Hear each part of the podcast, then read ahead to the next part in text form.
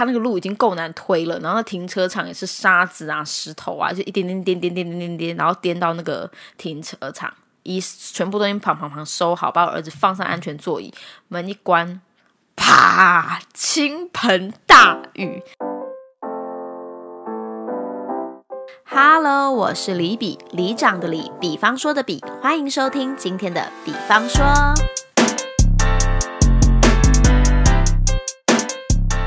你脑中现在响起的第一首歌是什么呢？给你我的手，像温柔野兽，我们一直就这样向前走。我们小手拉大手，一起加油，今天别想太多。这首是我的主题曲，小手拉大手，因为这是我乌克丽丽学会的第一首歌。然后呢，它的音域跟它的节奏呢，都是我最好掌握、最轻松的一个状态，所以我很喜欢在公开场合。就是如果说有人叫我诶来唱首歌吧，我在第一首都会选这一首歌这样子。好，为什么今天要唱小手拉大手呢？因为今天要来聊一个话题，叫做带孩子出游的经验。夸号崩溃。好，为什么今天要聊崩溃的旅游经验呢？因为我看到《天下》杂志有一篇文章呢，它的标题就写说，再崩溃也要带小孩出去玩，家庭旅游可以让孩子更聪明、更快乐。你们认同吗？嗯。更聪明、更快乐这件事情，我目前当然是没有办法感受到，但是崩溃这件事情倒是有蛮深的体悟的。因为我真的觉得每一次带小孩子出门都有各种不同的崩溃，而且我又是一个对未知非常没有安全感的人。就是我如果要出门，但是我没有预想到会发生什么情况，然后或者是说我在预想的过程中，我觉得我没有准备好，我都会觉得非常的焦虑。光是在呃，出门之前的准备就已经够让我焦虑了，而且我们现在有两个小孩，你知道要准备的东西往往不是一一人份，不是我准备好我自己的就好了，我可能还要准备两个小孩的东西。我们自己大概归类出，就是什么时候带小朋友出门玩，其实是会最轻松的，大概最少哈，也要等到。可能不包尿布的时候，我们会觉得稍微的轻松一点。为什么？因为至少你不用包尿布，晚上不用喝奶奶的话，你的包包里面呃，你的行李里面就会少了奶粉、奶瓶跟尿布这三个选项。把这些东西准备完之后，再就是出门嘛。那你也知道，出门就是会有各种没有料想到的事情会发生。以前我跟我老公两个人就。情侣啊，约会就很常，他就很喜欢带我上山下海这样子，然后开着车，然后走很陡的山路啊，然后或者是说我们喜欢出去呃比较冷呃比较算那个什么冷门的景点啊，走走看看这样子。那时候我真的是疯到我可以穿着高跟鞋去看那个什么平西天灯，就热恋时期会做的蠢事那种感觉。所以两个人啊，你出门真的，如果你一个人情绪不好，你一个人很累，那牙一咬。就过去了，可是你就很很害怕说，哎，带小朋友出门一天回来就感冒啊，吃坏肚子啊，blah blah blah。你知道巨蟹座妈妈真的有千百个担心。然后我记得我们第一次带小朋友出去玩的时候，那时候我儿子才我想想看三个月。三四个月，我记得是我生日的时候，然后我们就觉得，哎，你看我们坐月子，对不对？就是在家里就已经闷坏，从待产生呃怀孕后期，然后生完小孩两个月都没有出门哦，就一直这样坐月子，在两两个月在家里，所以我老公就想说，看我好像很闷的样子，那不然我们就带儿子出去玩吧。我们就觉得，哎，好啊，还不错，去哪里呢？那我们就选择了一个。离台中比较近的地方，我们选择了南投。哎，南投那时候对我们来讲算很近的了，就是我们以前出去玩就一定是往新竹的山上啊、桃园啊、啊台南啊那边走。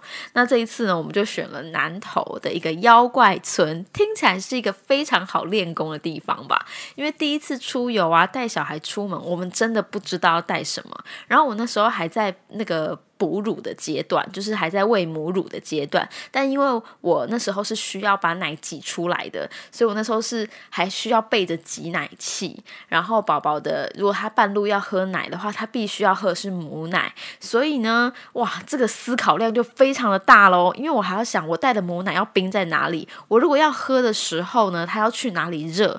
我如果时间到了，我要挤奶，我可以在哪里挤？挤好了奶，我要放哪里？你看，光到这里我就已经说想说，天哪，我不要出门，你 给我好好在家就好了。我真的觉得好累哦。可是好吧，难得生日，我们决定要去了。那我只能说，我们真的是一群新手玩家，然后呢，就跑到了这个妖怪村的地方去越级打怪。为什么说它是越级打怪呢？因为第一，它不是一个对新手玩家来说、新手爸妈来说很好出游的地方。它因为它没有非常完善的母婴设备，当然它不会有育婴室啊什么之类的。所以，然后在它是户外的环境，所以它蚊虫非常的多。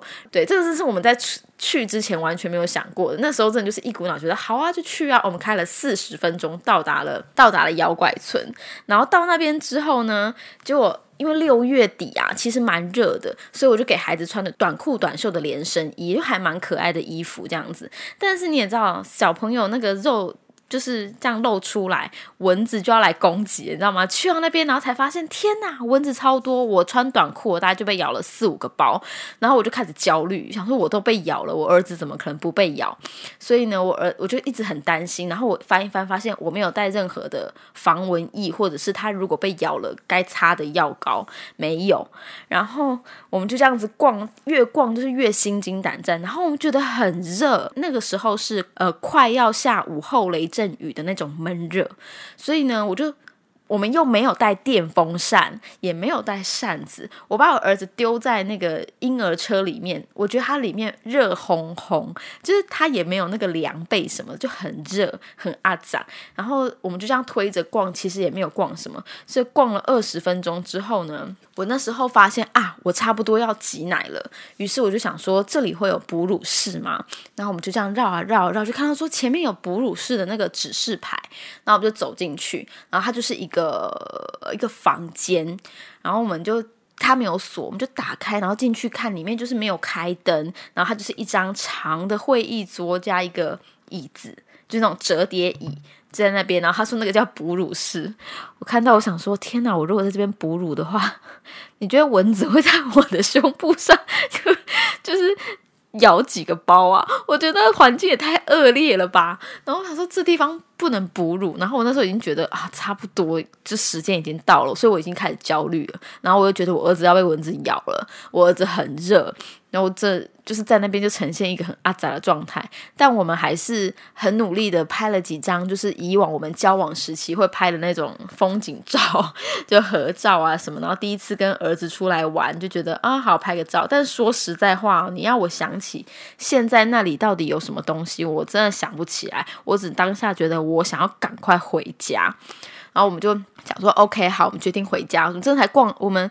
开了四十分钟到那边，但我们逛了不到半个小时，我们就连他的贩卖部我们都没有逛，就是二十分钟，我们就决定好走了走了走了，然后我们就这样咚咚咚咚咚，就是他那个路已经够难推了，然后那停车场也是沙子啊石头啊，就一点点点点点点点点，然后颠到那个停车场，一全部都已经砰砰砰收好，把我儿子放上安全座椅，门一关。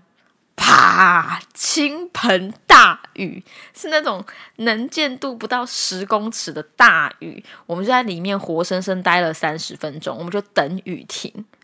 对，我们就在那边等雨停，然后想说，到底是谁今天想要出门的？你知道，我们真的不懂。我们开了四十分钟到那边，然后逛了不到二十分钟，然后出来，我们在车上待了三十分钟。就有一种今天在干嘛的感觉，真的超级崩溃。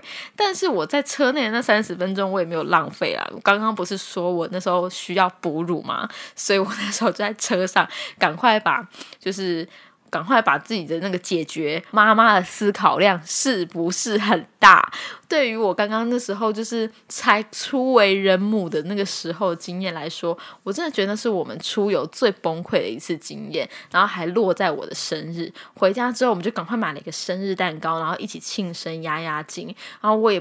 我觉得我儿子他的脑袋里面一定没有这一段记忆，但是我长他长大之后，我就会告诉他说，我们曾经来过这个地方，然后我们当时有多崩溃。后来回来之后，我就立刻就是跟我老公开了检讨会，也没有到检讨会啊，但是。我们就立刻在我的包包里面放上了防蚊虫的药膏，然后我们去买了那种随行的电风扇。我老公就在我儿子的婴儿车上开始做了各种加工，比方说他买了凉席，让他坐在上面的时候可以稍微的凉一点，然后还买了杯架，然后各种就是呃玩具可以挂在上面，让他在里面的时候稍微不会觉得太无聊。我们就在那一呃出游完之后回来把自己的装备补齐了，所以我们就。形容我们那一次呢，就很像是新手玩家不小心闯入了妖怪村去越级打怪。不过打怪回来之后，当然是伤了遍体鳞伤，但回来我们就充满了满满的经验值，至少知道下一次出游的时候应该要带什么。而且我记得我那时候就是出去玩之后回来，我就在我的脸书发了一篇文，觉得哇，带小孩出门真的好崩溃哦，这样子。然后我就写了一下我这些经历心路历程，结果就有一些妈妈。就是同学们，他的小孩可能已经六七岁长大的那一种，他就说出门是带防蚊液，这么就基本常识啊！我想说，天哪，我们真的好弱，连出门要带个防蚊液或是那种凉凉的药膏，我们竟然都不知道。所以这也是真的是让我们学习了一课。但是这个经验呢，其实成长的是爸妈，而没有成长到孩子嘛，因为他还没有记忆的状态。如果真的要说，呃。对小孩来讲特别印象深刻但又崩溃的出游经验，我应该会讲我带小孩去上海的这一段。我记得我在我儿子两岁半的时，诶，三岁了吧？两岁半哦，对，两岁半的时候呢，我独自带着我的大儿子去到上海找我的家人。然后呢，那一次是跟随着部门的员工旅游，所以其实有很多同事的帮忙，这样子他们随行在侧，但是是没有我的家人的。我唯一的家人就是我的儿子，这样子。然后他也是一个懵懂无知的状态。那我是要表现出非常镇定，因为你知道吗？专家都有说嘛，妈妈焦虑，小孩就会焦虑。所以呢，我们出去玩，我都要一切装作这个妈妈可以 cover 一切，你就跟着妈妈吧的那种感觉。但其实我心里超差，所以呢，我还少见的就是。在要出门之前两三个礼拜，我就开始在整理，我要带，我要写清单，就是我要带什么东西。然后我还上网，就是发文求救，说，请问带小孩坐飞机有什么东西是必备的？这样子，因为我真的很怕，就是到哪里然后忘了带什么，然后是你会很扼腕那种感觉，所以我就。我就很想要把所有东西都准备的好，准备好，准备满这样子。所以我那一天呢，除了背了我一个后背包，我儿子也有一个后背包，我还带了一个就是竹篮大小的手提行李，真的是一个大竹篮哦。然后里面装满了，就是我觉得我的小孩在短短的九十分钟飞机的旅程中会用到的东西。我带了什么呢？我带了一条被子。哦，两条，我带了两条被子，一条是呃有洞洞的，一条是比较好摸的，就是他睡觉的时候都会摸的那种被子。好，然后我还带了吃的，光是吃的我就带了甜的、糖果类的，然后面包，然后跟海苔。对，因为我想要它甜的、咸的，然后有饱足感的。都吃，然后甚至呢，其实有很多人跟我讲棒棒糖是一个非常好的东西，他们都叫我一定要带棒棒糖。然后我还带了很多的玩具，各式各样的玩具，带了机器人啊、恐龙啊、大只的小只的 各种恐龙。然后里面，然后我们还在那个在免税店买了一只。很厉害的恐龙，新的玩具，想要让儿子觉得，哎，出门就有个新的玩具可以玩，这样子，所以光是玩具就有各种。那当然还会带着一套备备用的衣服、外套、尿布、奶瓶跟奶粉，因为他那时候还要喝奶。哇，天哪！你你可以想象吧，我这就是带了一个竹篮的东西耶，所以我就带了这么多东西。然后哦对，然后我的手机呢还下载了各种卡通，就是佩佩猪的啊、小叮当的啊、电影的，啊，然后玩具总动员呐，然后各种我也不知道，我就看到什么都下载。我想说，至少有一个可以呃可以。吸引他的注意吧。那搭飞机最重要的一件事情就是起飞跟降落那个时候呢，就是一定要小心。就是如果他是比较敏感的孩子，他其实会有耳鸣的状况。所以呢，专家们没有啊，就过来人就告诉我们说，起飞跟降落的时候让他吃东西，吃东西他就会比较忽略掉，就是也会减缓这个耳鸣的状况。这样子。那我儿子已经超过两岁了嘛，所以他会有一个自己的位置跟自己的餐。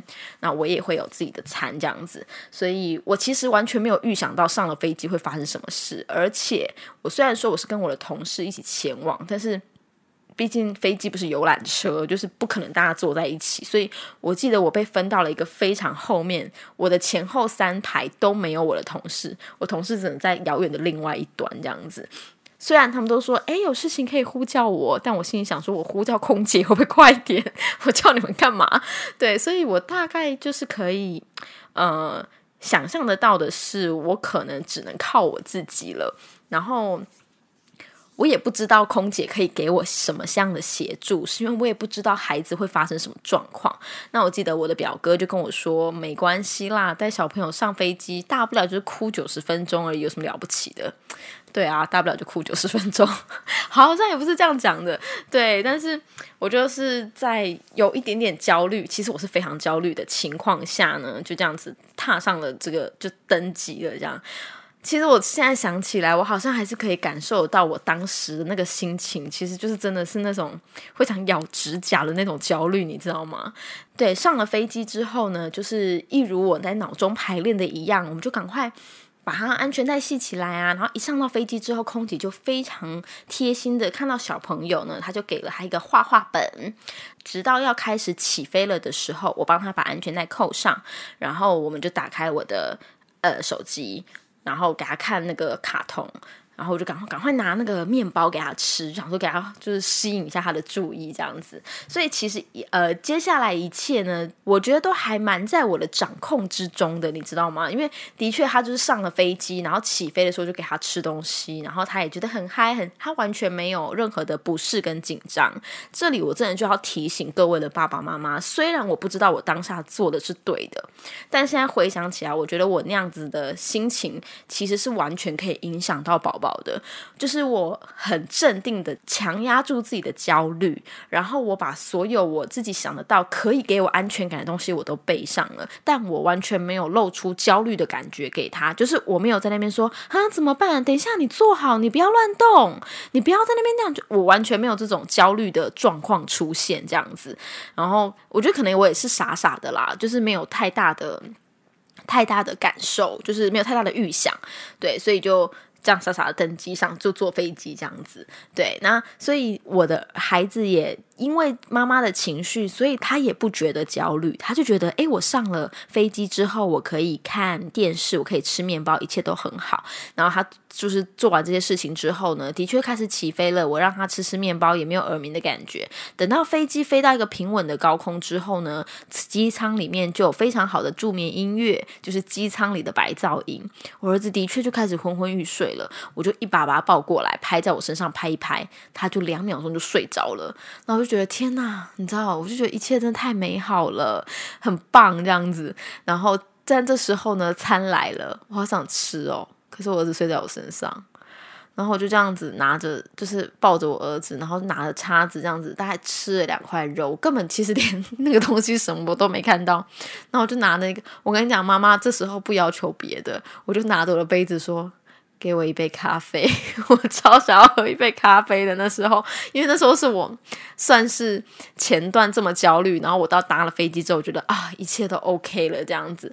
但是我要喝咖啡，我儿子在我身上，他就在我正前方，我真随时我会淋到他那种状态，所以我也是小心翼翼的，就是缓缓的把那杯咖啡喝完，直到要降落的时候呢，孩子也醒了，我就把他放回座位上面，然后就一样刚刚的流程，就是看看手机，然后吃东西，又度过了下家那段时间，然后呢就抵达了上海，见到了我可爱的家人。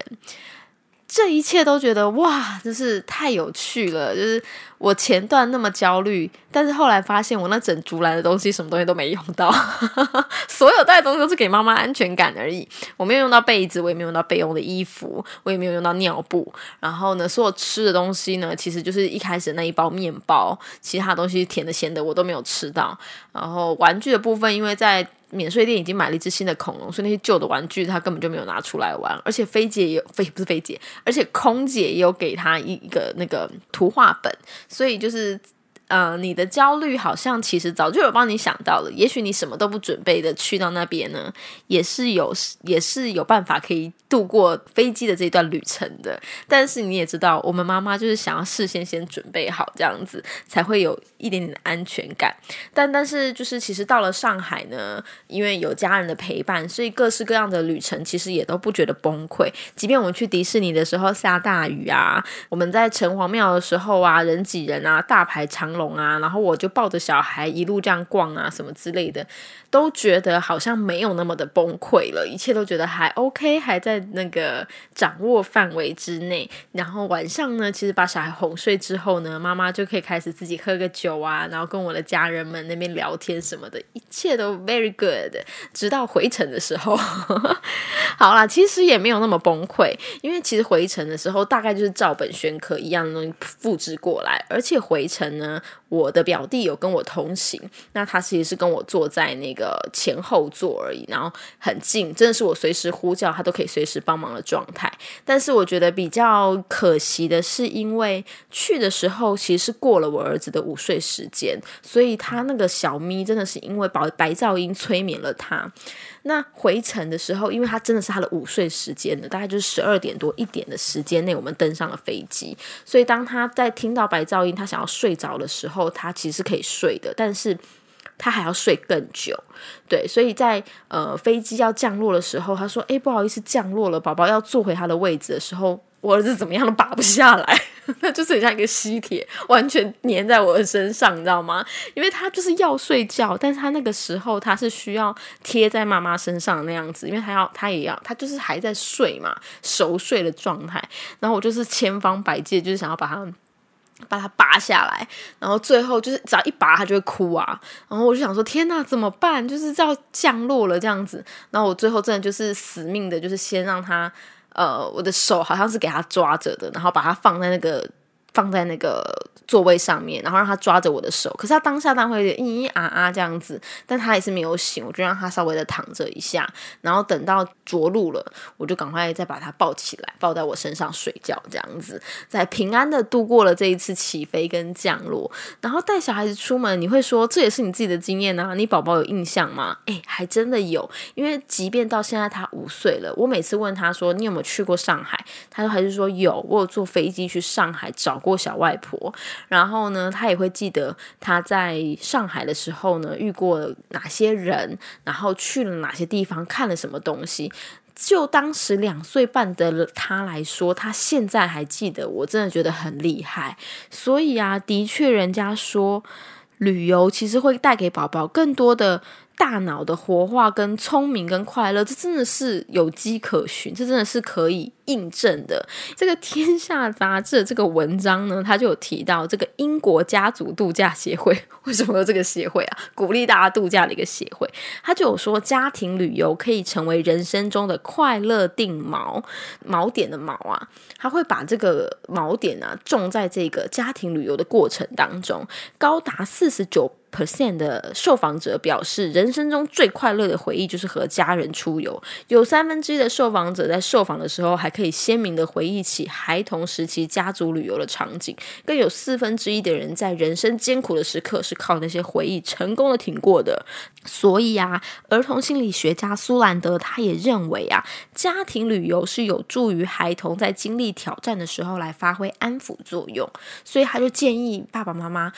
不要给小生日的时候，不要给小朋友礼物，而要给小朋友经验。什么叫做经验呢？就是带他们出去玩啊，感受一下，就是去个两天一夜的旅游啊。不要给他实质的礼物，因为新玩具带来的快乐会随时间消逝，但是旅游的经验创造的回忆可以更持久，而且更让我们感到快乐。所以啦，你连假期间，你有带孩子们出门去创造美好的回忆吗？即使过程当中没有一帆风顺，其实还是能够有所收获的啦，对不对？诶，我其实还有超多崩溃的经验哦，我觉得之后还可以再有一集跟大家仔细的分享。那其实旅游对于父母来说啊，我觉得最需要转换的其实不是孩子，孩子的适应力真的比你们想象的强太多了。真的不要担心说他出门会呃不舒服，会过冷过热，或是会感冒什么的。Anyway，就算会感冒，我觉得都是一都是大自然的一切。真的要放下那些焦虑，也许过程当中会让你很崩溃，但是啊。就是因为这些崩溃，才会让旅游变得有印象跟有记忆。因为人家不是说嘛，每次旅游三天一夜、五天六夜、七天八夜，哦，讲的不对，六天五夜、八天七夜。最令你印象深刻的都不会是那些好事，永远都是你在旅途当中被抢了、掉了东西了，还是哪一天你在大雨滂沱的情况下跑回饭店。都是这些记忆呢，让你整个旅游呢更有亮点的。所以啊，这些都是活化大脑的证明。讲到这，我真的觉得我应该好好规划一下我们的家族旅游，带我的家人们也一起出去走一走。不知道你最近有没有旅游经验呢？你可以到我们李比的脸书粉丝团跟我一起互动，也可以留言在下方给我五星好评。那今天的比方说就到这边啦，我们下次见，拜拜。